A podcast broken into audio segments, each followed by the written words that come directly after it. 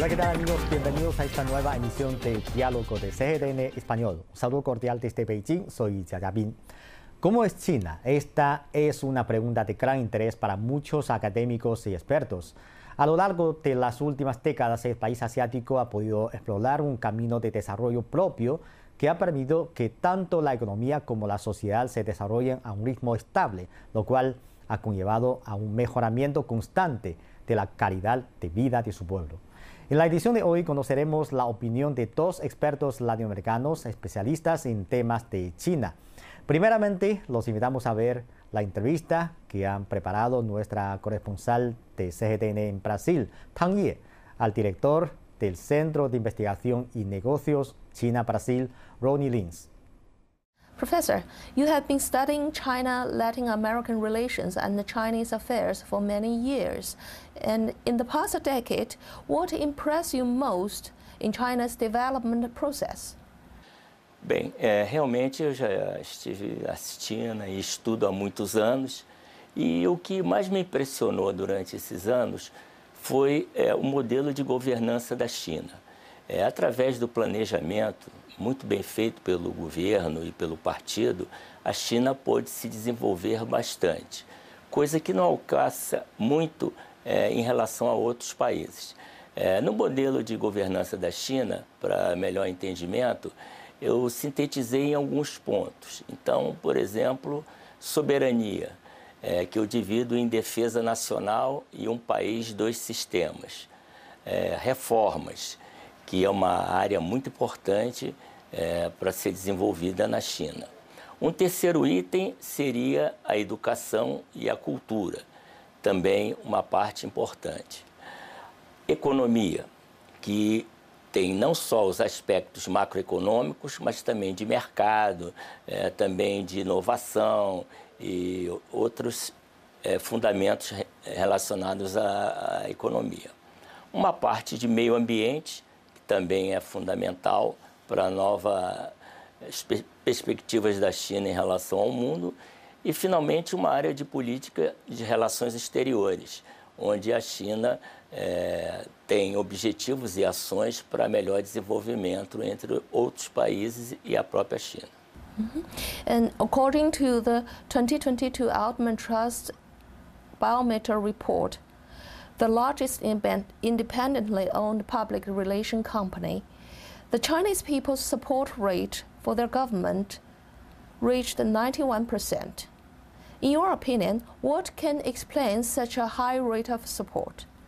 É, esse resultado é, não me surpreende, porque realmente é, a China tem uma política de colocar o bem-estar das pessoas, de sua população, em primeiro lugar.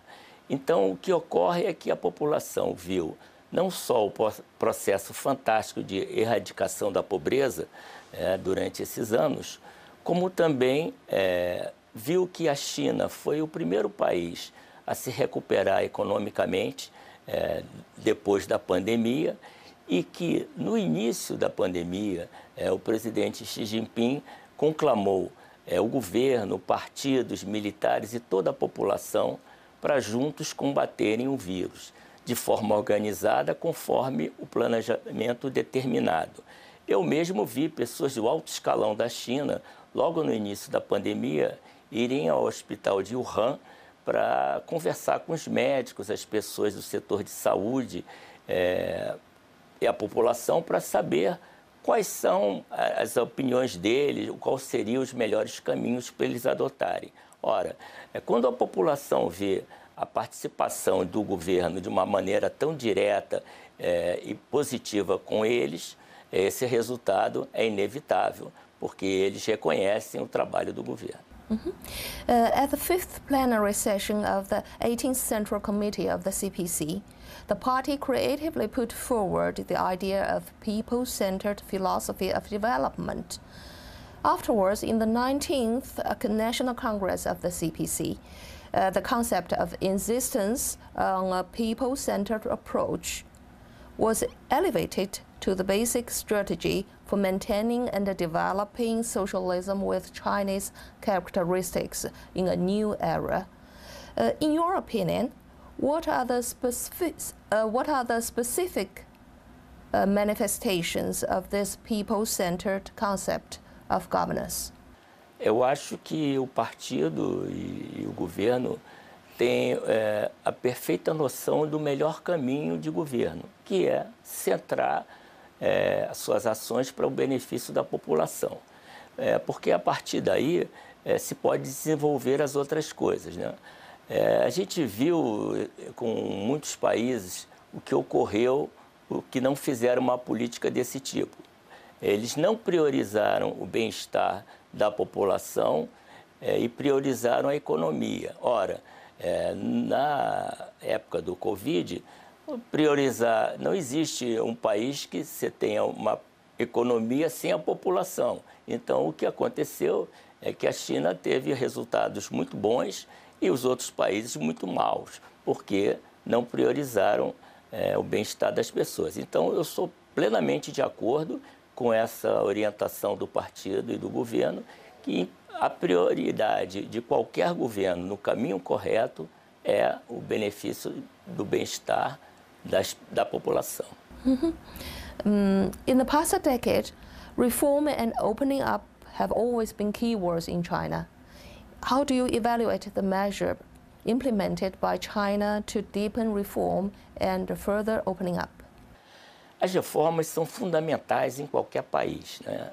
É, elas são necessárias é, para que o país se ajuste e passe é, de uma economia para outro tipo sem cair na armadilha da renda média. Então, é, somente com as reformas se pode alcançar a produtividade e melhorar a situação econômica.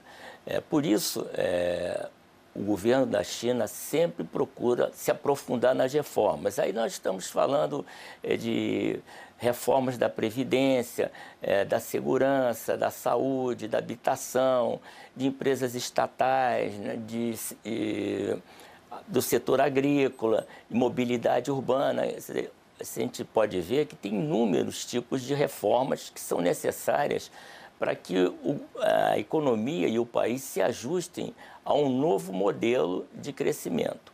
É, o sistema de abertura também é fundamental e a China tem feito isso muito bem nos últimos tempos, é, porque ela mostra que ela tem planejamento e, com isso, ela tem é, fundamentos para ter um desenvolvimento econômico é, muito correto. Os investidores eles não gostam de incerteza. Incerteza é a pior palavra para eles.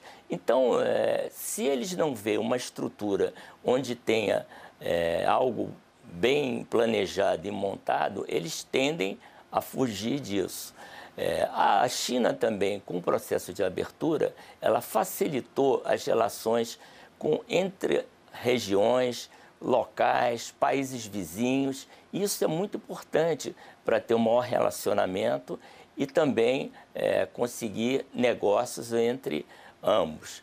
É, o processo da China também vem acompanhado de mais transparência, redução de burocracia, redução da lista negativa e outras coisas que facilitam mais agora o investimento exterior na China. Mm -hmm.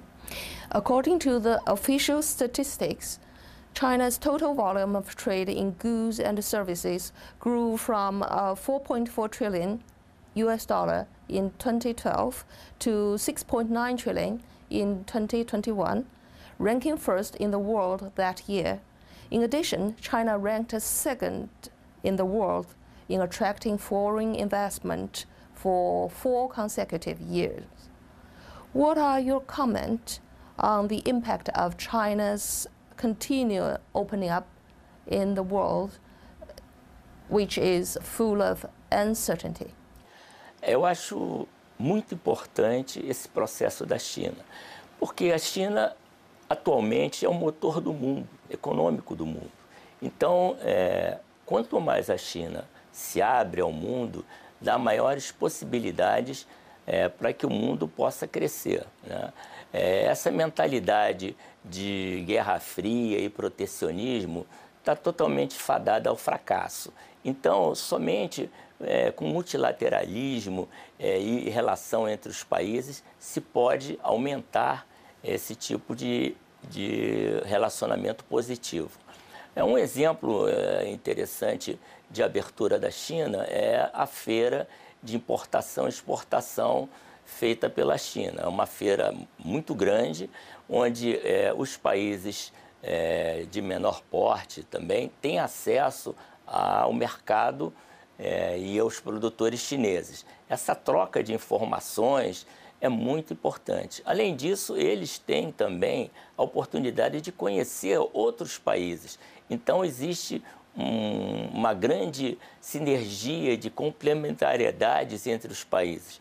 Então, a China procura é, fazer e sabe que o caminho correto é através da abertura e ela, como a grande player internacional é, da economia, tende a levar é, o mundo mais globalizado, mais aberto e mais compartilhado para todos. Mm -hmm. uh, the economic and trade cooperation between China and Brazil has achieved fruitful results in the past years. Uh, these two countries have carried out programmatic cooperation in energy, communication, science, technology, and other fields, uh, showing a great good momentum for development. In 2021, the bilateral trade volume reached by, uh, re, uh, increased by 37%, reaching $164,100 million. At present, COVID-19 keeps expanding all over the world, and the international situation is complicated. Under such circumstances, what are the new opportunities and challenges that China and Brazil is facing? É, a China e o Brasil sempre foram parceiros de muitos anos e sempre vão ser, independente de governos que ocorram, são países que têm uma relação muito estreita. O que ocorreu durante os últimos anos é que a China passou a ser o maior parceiro comercial do Brasil. As oportunidades são imensas né, é, de desenvolvimento entre China e Brasil. Eu poderia citar o setor agrícola, né, onde é, é fundamental para a China também buscar autossuficiência alimentar, é, a parte de tecnologia que o Brasil precisa muito da China na área de comunicações, de energia, é, e a mais importante para mim, que é a área de infraestrutura. O Brasil tem uma, uma infraestrutura deficiente e a China tem uma expertise muito grande nessa área.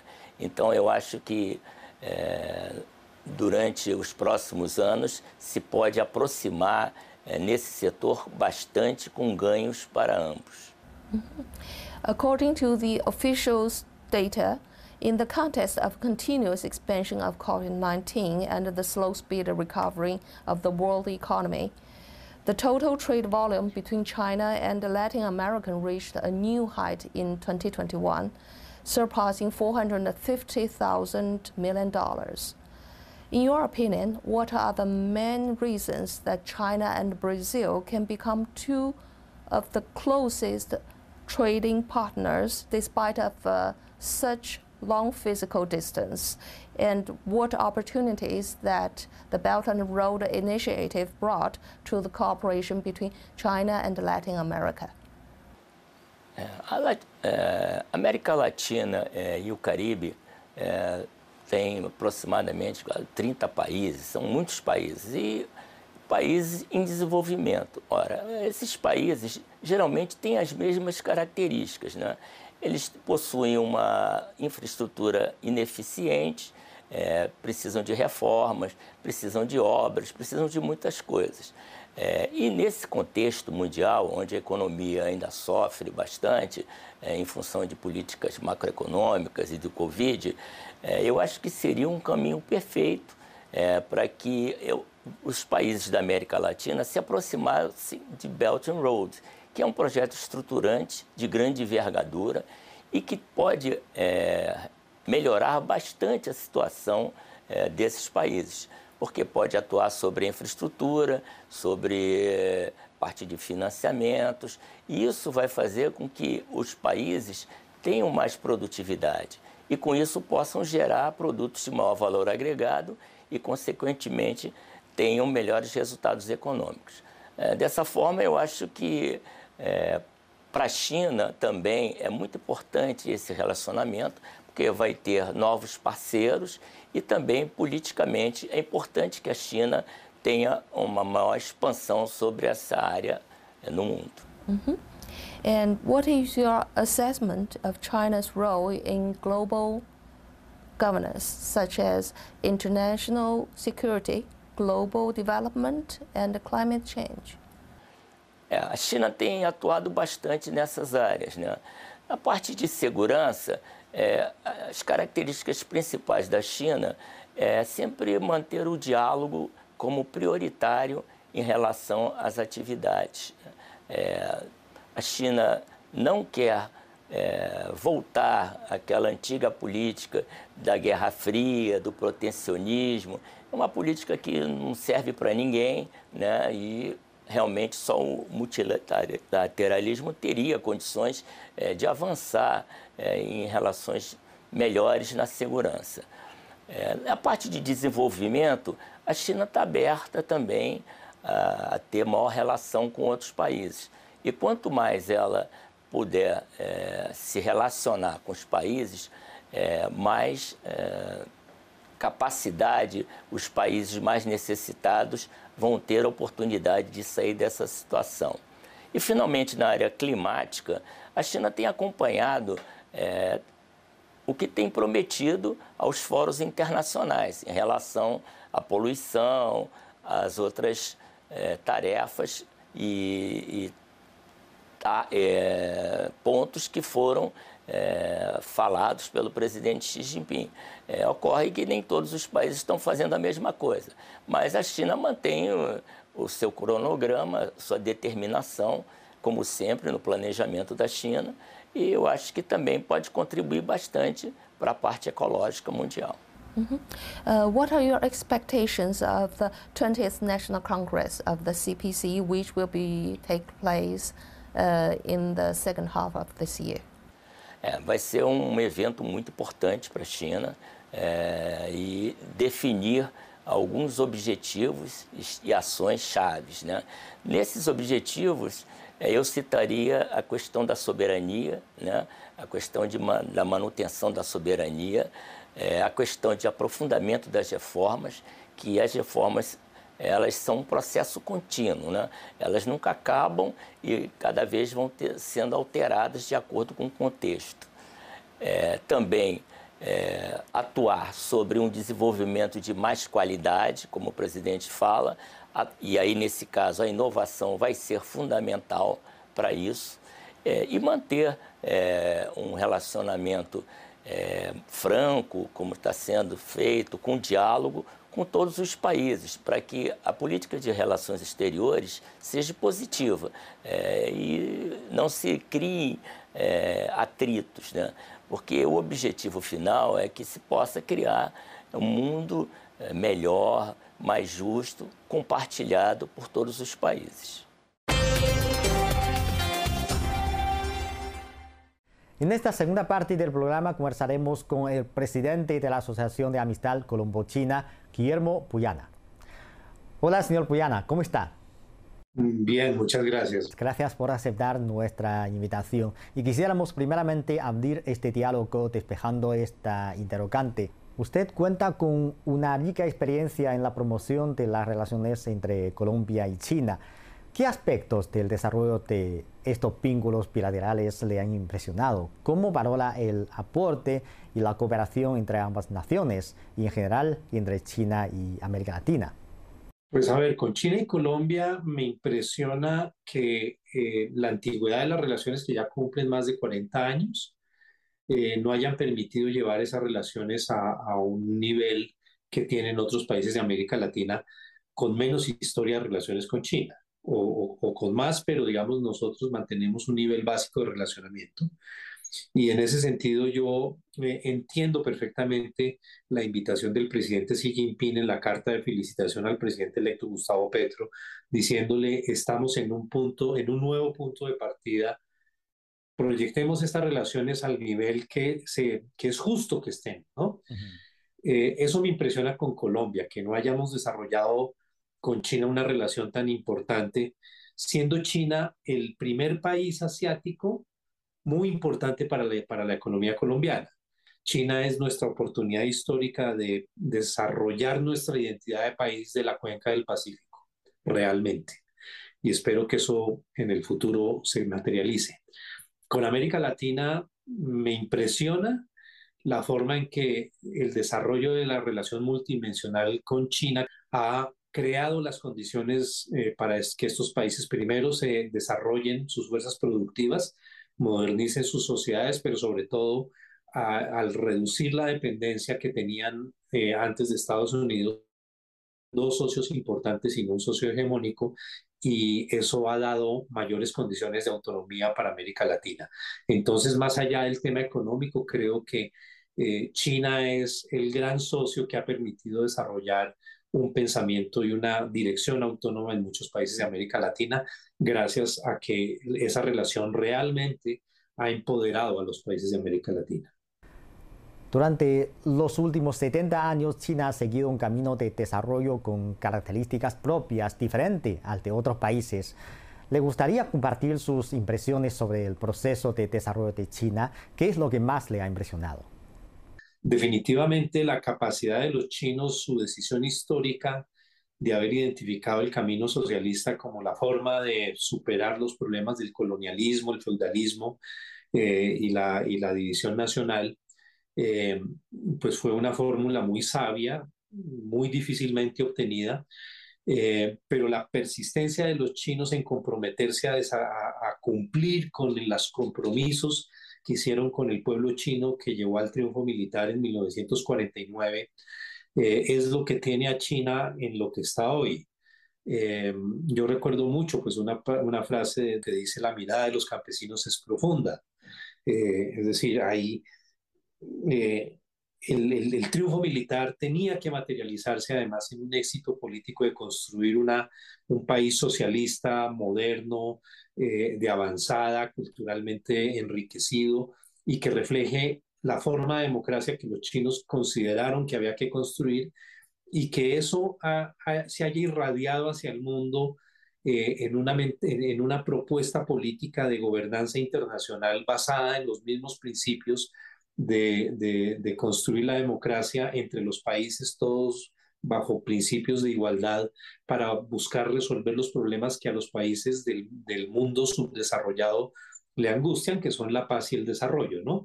Entonces, eso siempre me ha impresionado de China y cómo China, la independencia de China, que fue en el 49, la independencia de la cuarta parte de la humanidad, después se sumó a la independencia de África, de otros países asiáticos y, más o menos a, la, liberalización, a la liberación de América Latina en estos últimos años para configurar lo que es hoy el nuevo orden internacional, que el mundo lo, o lo reconoce eh, para crear unas nuevas reglas de gobernanza internacional o va a ser un proceso muy difícil y muy doloroso para muchos pero definitivamente indetenible porque el proceso de China jalona a todo el mundo. Creo que, que, que, el liderazgo de China en representar los intereses de los países en desarrollo es indudable. En la actualidad, China está acelerando la transición hacia un nuevo modelo de desarrollo económico conocido como circulación dual, en donde el mercado interno cobra mayor protagonismo como pilar principal, al tiempo que permite que los mercados internos y externos se impulsen mutuamente. ¿Cuál es su opinión sobre este proceso de apertura del más alto nivel que China está llevando a cabo? Eh, pues es eso, pero además el hecho de que el protagonismo cada vez más lo tiene el desarrollo del mercado interno es muy importante en términos del desarrollo mundial Primero porque demuestra que un país eh, que viene de la pobreza y de la colonización y del feudalismo eh, sí puede desarrollar sus fuerzas productivas, que es la base y, la, y, la, esencia del socialismo.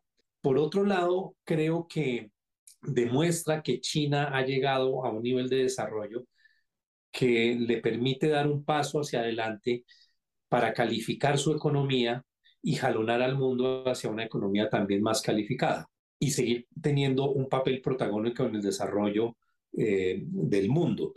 Y sobre todo tiene un significado especial y es que eh, es la primera vez en la historia que un país que viene del, desarrollo, del subdesarrollo compite en términos de poder económico integral y de desarrollo social con un país industrializado. El reto de desarrollar la economía y la sociedad eh, de, dentro de los principios del socialismo y dentro de, las, de los objetivos del socialismo es absolutamente posible cuando el país eh, tiene las condiciones de proteger su soberanía y su independencia, que es lo que yo creo que más marca la gran diferencia entre el experimento socialista de China, que no ha sido eh, susceptible de ser bloqueado ni, ni frustrado a través de mecanismos de fuerza como ha pasado con otros países socialistas. Eh, de manera que China se convierte en el, en el, gran modelo de por qué el socialismo funciona. Y el socialismo pues es el camino que deben seguir los países subdesarrollados que vienen de una experiencia feudal, colonial y de, y de, y de intervención extranjera. Creo que eso es un punto por resaltar. Ante una coyuntura internacional compleja y sometida a constantes cambios, ¿cómo evalúa usted el papel que juega China en la gobernanza mundial? Yo, insisto, China representa los intereses de los países en desarrollo. Y el mundo tiene más países en condiciones de subdesarrollo que países industrializados. Eh, los países industrializados, por otra parte, se industrializaron utilizando herramientas de colonización de los países pobres, eh, de manera que eh, lo, que lo único que le queda como opción al mundo para poder resolver los problemas globales de la paz y el desarrollo es entender que el nuevo orden internacional es un hecho. Es mejor enmarcarlo en la visión multipolar y en unas reglas de gobernanza internacional que recojan esa realidad. Ninguna otra realidad es tan integral como la realidad que refleja el multipolarismo derivado de los procesos de independencia de los países pobres. Y en esa medida, la propuesta china de que tenemos que regular la gobernanza internacional en un escenario democrático internacional, eh, basado en los cinco principios de la coexistencia pacífica, es un proceso realmente imparable. Y por último, ¿qué expectativas y perspectivas tiene con motivo de la celebración del vigésimo Congreso Nacional del Partido Comunista de China a celebrarse en el segundo semestre del año 2022? Pues vea, yo veo que, el Partido Comunista Chino de, en los últimos años ha, eh, expedido algunos documentos muy importantes, sobre todo el año pasado, en los que se perfila cómo es el, cuál es la, lo que se requiere para adaptar el marxismo a la nueva era, ¿no? Una nueva era en que el proletariado no es el proletariado clasificado por Marx o analizado por Marx, hace 200 años, sino que integra muchas otras cosas y sobre todo fuerzas productivas mucho más avanzadas, pero de todas maneras los problemas de la paz y el desarrollo continúan siendo los problemas más angustiosos del mundo y de, las capas pobres de las sociedades de todos los países del mundo. Eh, yo siempre he tenido muchas expectativas porque el Partido Comunista Chino es el que realmente ha permitido eh, el desarrollo de la naturaleza dialéctica del marxismo. Bueno, señor Puyana, muchas gracias. Gracias por aceptar nuestra entrevista. Gracias. No, bueno, muchas gracias. Y como siempre es un honor y, y les agradezco mucho estas oportunidades para poder hablar con ustedes. Amigos, así concluimos esta emisión de Diálogo. Gracias por sintonizarnos y les invitamos a continuar disfrutando de los programas de CGTN Español. Hasta la próxima emisión.